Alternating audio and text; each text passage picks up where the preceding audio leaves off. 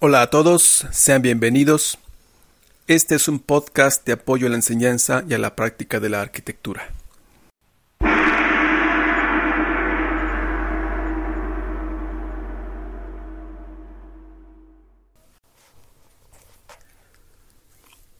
Este es el programa 2 de la serie donde revisaremos la teoría de arquitectura del arquitecto José Villagrán García y el tema La esencia de lo arquitectónico. Hola de nuevo, soy Samuel Reyes. Decíamos el programa anterior que en la conformación de una teoría de la arquitectura necesaria para crear una arquitectura auténticamente mexicana, el maestro Villagrán definió cuatro líneas de investigación, siendo la primera la búsqueda de lo que es esencial en arquitectura. Pero buscar lo que es esencial en la arquitectura depende de lo que se entienda por arquitectura y de la actividad del arquitecto. Por lo tanto, en primer lugar, el arquitecto Villagrán se dispone a alcanzar un concepto cierto de la actividad del arquitecto basado en la historia y en las más avanzadas doctrinas de la teoría del arte y la filosofía expuestas en otros países, pero no en México, donde predominaba una rutina positivista. En la presentación de su curso de teoría, fechado en 1962, Villagrán hace algunas remembranzas de los años 20, cuando era urgente dejar de confundir lo auténticamente arquitectónico con la copia de soluciones anacrónicas y exóticas.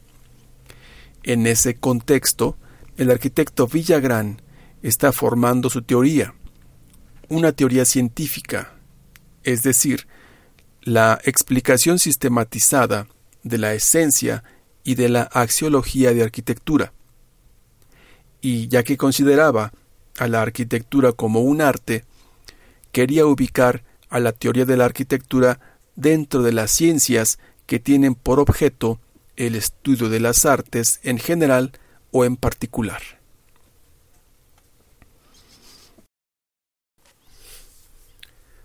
La primera parte del libro que contiene su teoría está dedicada a la revisión de los tratados que sobre arquitectura se han escrito en los últimos veinte siglos, de los que extrae los principios que van a definir qué son y qué deben contener tanto la teoría en arquitectura como el concepto de arquitectura. ¿Cómo hace esto? Lo hace basándose en el método histórico, planteado por Wilhelm Dilthey en su ensayo Esencia de la Filosofía de 1907. Para servirse de este método histórico, se requiere poseer ya un concepto, no de manera esencial, sino de manera general, ya que es justamente el concepto esencial el que se persigue. Entonces, al revisar la serie de sistemas o teorías contenidas en los tratados, se puede extraer lo que es común y universal en los contenidos y sobre eso se puede estructurar el concepto. Aquí, Villagrán se refiere justamente a formar el concepto tanto de la teoría como de la arquitectura. Podríamos plantear la búsqueda en estas dos preguntas en qué ha consistido la teoría en los diferentes tratados y en qué consiste eso a lo que llamamos arquitectura. La respuesta a la primera pregunta ya se dijo previamente. La teoría consiste en la explicación sistematizada de la esencia y de la axiología de arquitectura.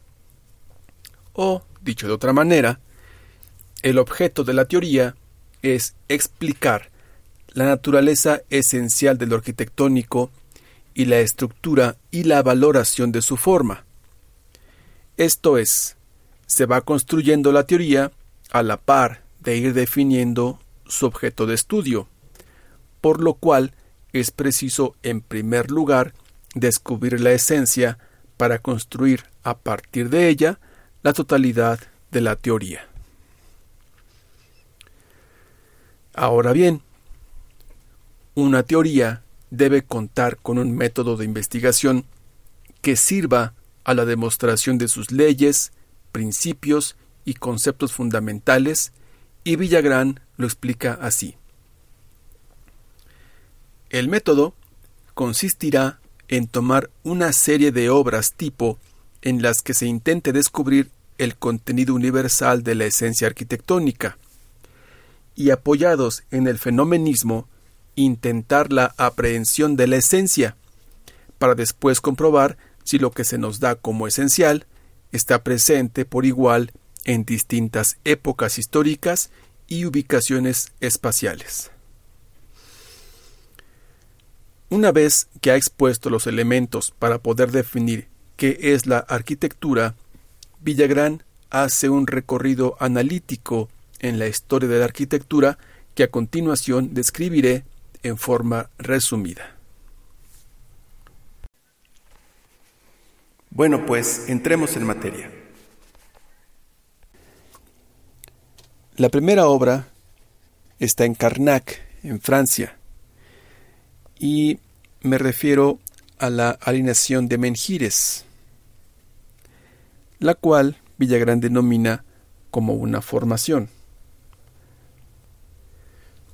Y esta formación, de acuerdo con lo que nos dice Villagrán, es humana y es artificial. Proviene del hacer y del imaginar. Esta formación artificial tiene el sentido de una idea. Pero realizar esta formación supone una voluntad y participación colectivas. Además, la formación sigue ciertas reglas de composición geométrica, respeta la naturaleza y sus leyes, especialmente la gravedad.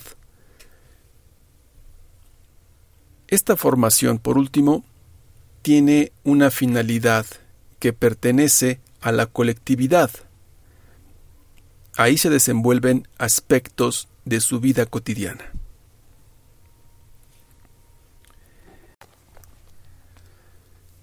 El segundo ejemplo que elige Villagrán es el conjunto circular de Stonehenge, ubicado en la llanura británica de Salisbury,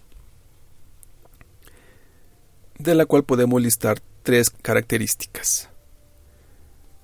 La primera es que esta formación en sí ya es una construcción. Tiene un sentido geométrico que relaciona el cosmos y los elementos de la obra mediante ejes, planos axiales y un círculo. Aquí debo mencionar que el cosmos viene a ser el horizonte astronómico y el entorno. Por último, eh, esta formación está delimitando el espacio por medio de los megalitos y los megalitos le dan sentido a ese espacio. Allí vive el hombre con sus idealidades, sus cosas y sus semejantes. El tercer ejemplo es la pirámide de Keops de Egipto, y esta construcción consiste en el acomodo ordenado de enormes monolitos labrados o formados geométricamente y asentados por su propio peso. Además, la construcción de esta tumba representa un aspecto de la vida en su tiempo.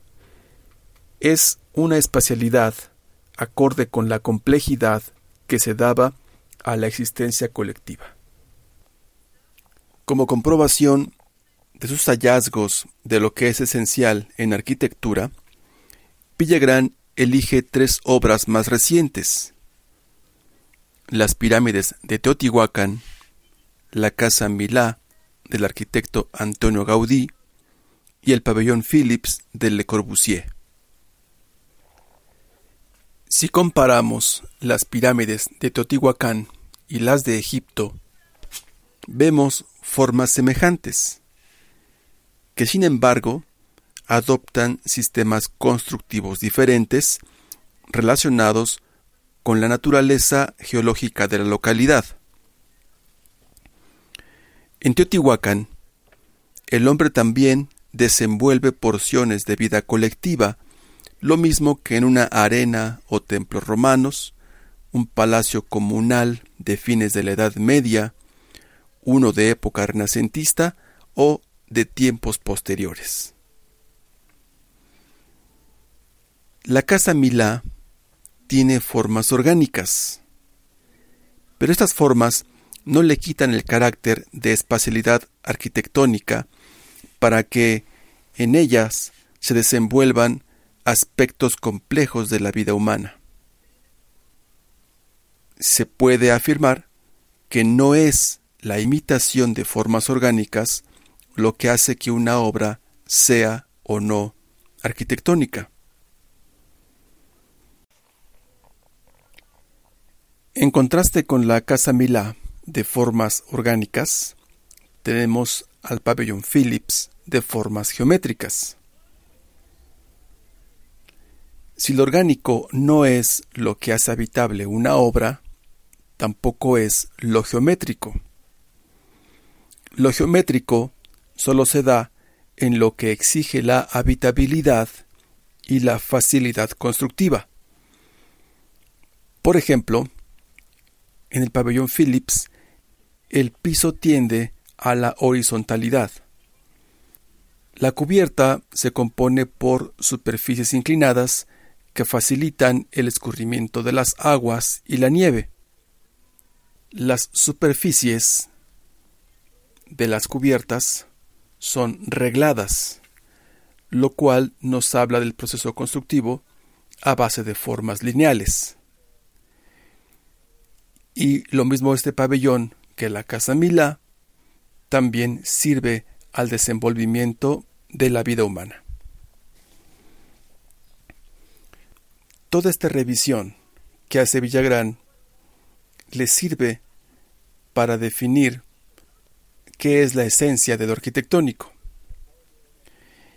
Y él resume que lo esencial en arquitectura es hacer artificialidades y construcciones, y la significación de la vida humana en su morada o espacios habitables, para que respondan de modo completo y total al hombre contemplado integralmente.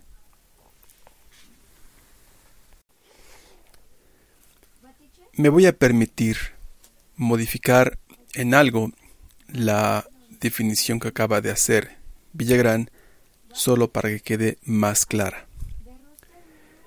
Lo esencial en arquitectura es hacer, por medio de artificialidades y construcciones, espacios habitables que respondan de modo completo y total al hombre contemplado integralmente.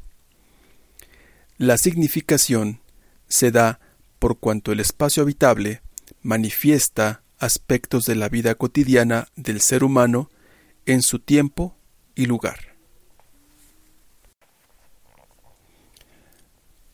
Por otra parte, podemos extraer de esta revisión diez principios que reflejan lo esencial en arquitectura.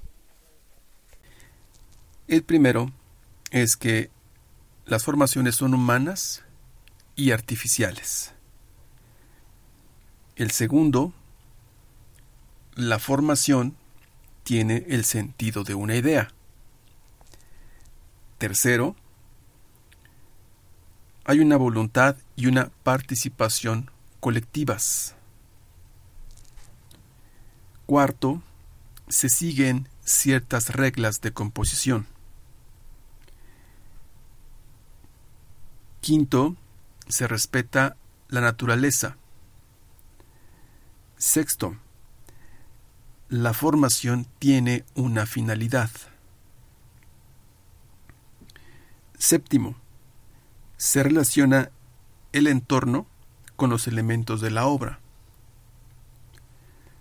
Octavo, los límites le dan sentido al espacio. Noveno, hay una construcción ordenada. Y décimo, la formación representa aspectos de la vida de su tiempo. Práctica reflexiva. En primer lugar, en su búsqueda de lo que es esencial en arquitectura, Villagrán elige de modo peculiar tres conjuntos hechos por el hombre que se han catalogado como arquitectura, de los cuales dos pertenecen a la prehistoria. Me refiero a la alineación de megalitos de Karnak y al conjunto de megalitos de Stonehenge.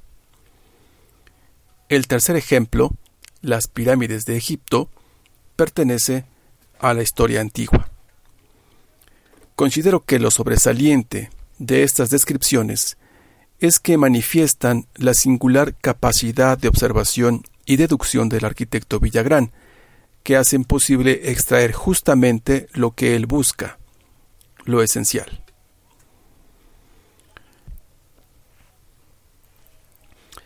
En segundo lugar, y a modo de reflexión, me permitiré citar algunas líneas extraídas del texto de presentación del curso de Teoría de la Arquitectura del arquitecto Villagrán de 1962. Pero debo advertirles que cualquier semejanza con la realidad actual es mera coincidencia. Dice Villagrán, en mis experiencias más recientes he podido percatarme como alumnos que han cursado varios años de la carrera y hasta en el último de ella, no distinguen aún con claridad, con esa indispensable claridad que requiere un creador, la enorme distancia que existe entre una representación dibujada y la espacialidad representada ya ejecutada, viva, con perspectivas, dimensiones y juegos ápticos y cromáticos obtenidos con la cambiante luz natural y la dúctil iluminación artificial. No manejan tampoco la diferencia entre edificar con técnica y economía y construir especialidades. Confunden al dibujante o al constructor con el arquitecto. Estas desviaciones y sus frutos indudablemente proceden del abandono que en general sufre el estudio de la teoría y con él lo borroso que percibe el arquitecto mismo la esencia de su arte, sustituyéndolo por un apego a las revistas sobre la especialidad, a la moda impuesta por publicistas y agentes publicitarios de arquitectos más o menos comerciantes. Hasta aquí el tema de hoy. Agradezco su atención y me despido de ustedes recordándoles que la arquitectura es movimiento.